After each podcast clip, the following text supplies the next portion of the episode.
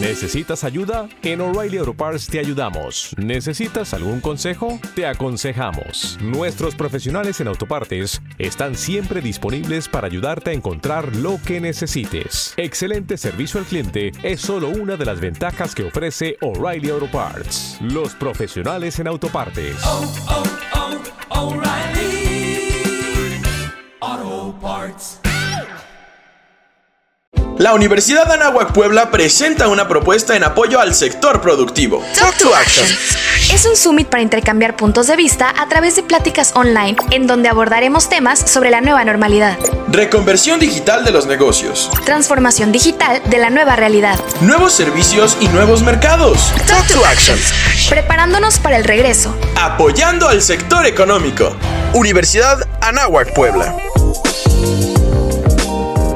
En este segundo bloque, eh, y viene muy bien lo que nos contaba el doctor Alfredo Victoria, donde daba paso a la siguiente plataforma, la plataforma económica, y sobre eso, sobre economía, sobre negocios, nos va a hablar la doctora Laura Iturbide Galindo, quien es directora del Instituto de Desarrollo Empresarial Anáhuac. Eh, ella nos va a ofrecer eh, una perspectiva sobre todo el tema de economía, negocios y cómo va a ser esta nueva normalidad ahora en tiempos de coronavirus y en los meses siguientes. Adelante, doctora Laura, le escuchamos. Pues eh, antes que nada, un agradecimiento por la invitación a la Universidad de Anáhuac Puebla. Desde luego nos reúne un tema muy importante. Hemos oído al doctor Victoria hablando de la parte sanitaria, pero hay también todo una, básicamente todo, todo un tema de, de eh, impacto económico. De hecho, ha habido mucho, mucha controversia allá afuera entre el trade-off entre distanciamiento social y economía. Lo que yo pienso darles en estos, eh, compartir con ustedes en estos minutos de charla, pues es un poco las principales eh, variables económicas, cómo se están viendo, eh, cómo se están viendo básicamente, básicamente la, la, la proyección de las variables económicas más importantes. Eh, ya tenemos datos muy reveladores de lo que ha pasado en este último mes, pero también eh, tenemos que hablar, como en todas las crisis, de ganadores y perdedores. ¿Quién está llevándose la taja en estos momentos? ¿Quién está sufriendo? Y por, y por último, pues quisiera dar una matriz muy aterrizada a nivel ya muy empresarial de lo que las empresas pudieran estar dando, de lo que las empresas pudieran estar haciendo en estos momentos tan difíciles. Si ustedes ven, tenemos básicamente cuatro láminas. Eh, la primera pues es muy reveladora, ¿no? Es sobre el Producto Interno Bruto. Es una medida de producción de la economía. También tenemos que hablar de la otra variable súper importante que son precios pero también del empleo como una medida que va a impactar en el bienestar y quise eh, tocar el tema de producción automotriz eh, básicamente por la vocación eh, de Puebla. En la primera sección, pues tenemos un rango de valores brutal, ¿no? Quizás el más pesimista nos habla de un 12% de contracción del, de la producción agregada lo cual, pues, a ver, no tenemos un recuento de esto, ni siquiera en nuestras peores crisis, 76, 82, 94, la más reciente 2008-2009. Y quiero aquí profundizar y decirles a ustedes esta crisis es atípica, esta situación es atípica. ¿Por qué? Por varios factores. El primero, porque México ya venía con una situación muy débil de la economía. Entramos a esta pandemia lamentablemente en una situación pues, de mucha debilidad, debilidad económica, de contracción. La segunda es que esta es una crisis donde ambas, oferta y demanda, chocan. ¿Qué quiero decir con esto? No solamente hay una contracción de la oferta, claramente por este proceso de distanciamiento social, las, los, las actividades no sustantivas fueron retiradas y tuvimos que aplicar rápidamente pues las teleconferencias, la vía remota, el home office, pero también sectores importantes de la actividad económica se retrajeron. ¿Qué quiere decir esto? Una implicación muy clara, rompimiento de cadenas productivas. Se, se ralentiza todo, desde eh, la, provisión de insumos hasta la producción final, vaya, hasta el proceso de distribución. Si quieren ir más allá, hasta los cruces fronterizos. No, no olvidemos que con Estados Unidos tenemos la mayoría de nuestro intercambio comercial y nuestra inversión extranjera. Entonces, ¿por qué tenemos esta variabilidad de 12%? Pues porque no sabemos cómo va a afectarse la producción. Pero también está el, lado de la demanda, porque obviamente una población retraída consume menos, pero obviamente una población internacional que está sufriendo al mismo tiempo que nosotros, quizás con tiempos de rezago, unos países antes, otros países después, pero al fin y al cabo todos partícipes de esta misma pandemia, pues entonces el lockdown también ha traído una baja de demanda. Y por si nos faltaran problemas, el mercado petrolera entra en un proceso de disputa con una reducción de producción al final acordada por miembros de la OPEP Plus. Y finalmente la caída de la demanda y la caída en la demanda de energéticos fue tan grande que el precio del petróleo se nos vuelve negativo, es decir, pagamos porque se nos, porque los, los lleven, porque ya tenemos saturados los puertos, ya tenemos saturados los almacenamientos y esto cuesta. A México esto le pega, evidentemente, como un país exportador de petróleo y un país que entra con un tema de problema de finanzas.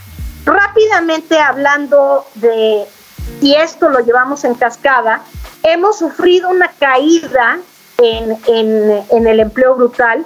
Básicamente hemos perdido 550 mil empleos, poco más en el mes de abril, 700 mil en los últimos dos meses lo cual habla de una caída quizás de, un, de más de un millón de empleos en 2020. Y sin embargo, esta crisis es diferente a las otras porque no es una crisis que va a ir acompañada de una inflación.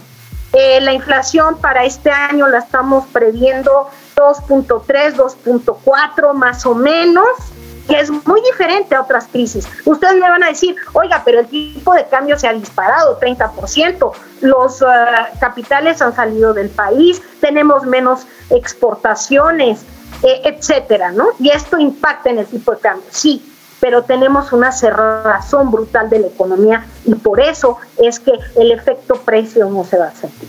Algunos sectores que tenemos aquí, que gracias a esta gráfica que me la muestra, tenemos eh, impactos brutales en aquellos sectores que indican un face to face, eh, sectores de tipo masivo, vamos a decir eh, lo que son bares, restaurantes, hoteles, ya el doctor nos hablaba de esto, ¿no? Las medidas de distanciamiento para poder reactivar la economía justamente en, vaya, no sé, ahora los juegos de fútbol vacíos, ¿no? Sin espectadores, ¿cómo le vamos a hacer ahora con este, los cantantes, ¿no? Se han puesto de moda los, los temas virtuales. Y, puse este semáforo que lo dejo a ustedes eh, de otras eh, industrias que al contrario se han beneficiado de este distanciamiento. Evidentemente, ustedes lo saben, son industrias ligadas a las tecnologías de información, a las tecnologías de comunicación, todo el desarrollo de apps, no les quiero contar cómo la industria de videojuegos eh, se ha ido hacia arriba. Tampoco les quiero decir, y ustedes lo saben, cómo Jeff Bezos, el, creador de Amazon, si ya era el hombre más rico, pues ahora es archi rico, porque cómo Amazon se ha visto beneficiado en este distanciamiento. Y en la última lámina que quisiera compartir con ustedes, es una lámina donde eh, me encantó con esta, con esta eh, pues puesta en marcha de varios startups y varias innovaciones, de que dividen básicamente nuestras fases. Ya, ya nos habló de diferentes escenarios el doctor. A mí me gustaría aquí trasladarlo al tema económico, ya cada quien desde su propia trinchera, las diferentes fases que vamos a tener en la economía a nivel ya de empresa eh, en los siguientes meses entre eh, marzo, más o menos 17 de marzo que nos fuimos a confinamiento, ¿no? Hasta el regreso, pero hablamos de estos primeros 9 a 12 meses y después mayor a 12 meses. No, no tenemos seguridad de la vacuna cuando, cuando salga, hay diferentes hipótesis. Harvard habla hasta del 2021, 2022 como más pronto, ¿no? Hay quien en la Universidad de Oxford dice que en, en septiembre. Lo cierto es que tenemos un periodo de reapertura de la economía incierto. Entonces, ¿cuál es la insignia para los, para los negocios en los próximos meses? Híjole, pues, ¿sabe que, ¿saben qué? Es la sobrevivencia económica. Ahorita en un momento dado ponía el escenario, sálvense quien pueda, sí, sálvese quien pueda también en lo económico. En estos momentos, cuando nos llegó eh, la pandemia, tuvimos que proteger el modelo de negocio como diera lugar. Y tuvimos que activar medidas desesperadas. Desesperadas porque algunos nos tomó bien parados, a otros no tanto. Yo que trabajo cerca con varias pequeñas y medianas empresas, las empresas que no invirtieron en tecnología y que de pronto tenían que eh, comunicarse a distancia, fue una tragedia que no tuvieran ni siquiera el equipo, las laptops a sus eh, o la comunicación remota o procesos automatizados para que el negocio pudiera seguir. Entonces, eh, pues hay quien en estos eh, objetivos de cortísimo plazo pudo hacerla mejor, otros no tanto. Y en el proceso, pues se ha, se ha tenido que innovar, se ha tenido que tomar acciones inmediatas, quizás no previstas. Algunos de mis clientes me dicen, qué bárbaro, tuvo que pasar esta pandemia para que me animara a hacer un portal y vender en línea. Qué barbaridad, ¿por qué no lo hice antes? Es decir, esta transformación digital que en muchos negocios se postergó, hoy ha tenido que hacer una necesidad y encontrar a través del home office la eficacia y la productividad. Y bueno, en este sentido, pues las empresas han tenido que reasignar presupuestos, han tenido que revisar sus costes, han tenido que encontrar iniciativas de ahorros forzosos, la parte más traumática es en la plantilla laboral. Algunos lamentablemente han tenido que despedir porque no les ha quedado de otra. Otros han llegado a acuerdos laborales con el, eh, el propósito de dame chance y dame respiro como hicieron los bancos, pero yo te lo compenso al final del año, pero no me des una carga más. Se tienen que por, posponer eh, algunas acciones decimos en economía, la economía entra en un estado de espera y observa. Luego entramos a una fase 2, retomar el core. Ya que pasamos de emergencia, tenemos que hablar de la digitalización de la administración, llevar esos acuerdos solidarios del que les hablé a otros eh, partes interesados, proveedores, clientes, distribuidores, pero lo más importante para una empresa es mantener dos cosas. Hablaba el doctor de paz mental, de la empatía y la cercanía con el cliente para no perderlo. Incluso algunas empresas han hecho promociones a sus clientes, otras han hecho actos solidarios, un mes gratuito de una promoción de 50% en tus seguros y contratas este mes una rebaja en tu auto, ¿no? O tantos meses sin intereses con el fin de no perder al cliente, fidelizarlo, mantenerlo, pero también una comunicación muy cercana con el trabajador, con los equipos de trabajo.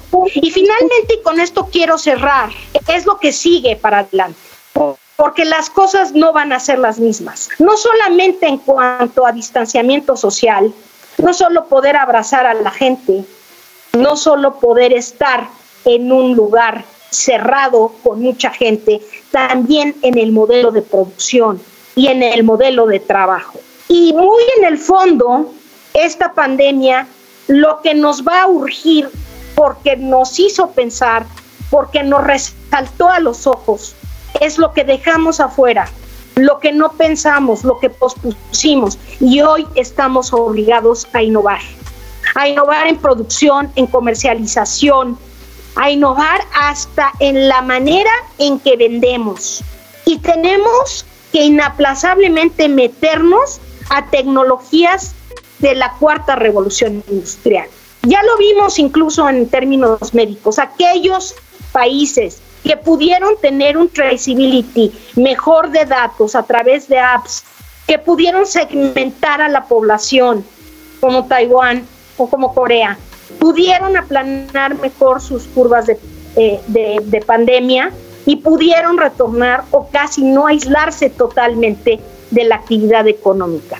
Estamos en un momento de explorar nuevos productos, nuevas líneas de negocios, nuevos clientes y es el momento de retomar. Con esto yo termino. Gracias.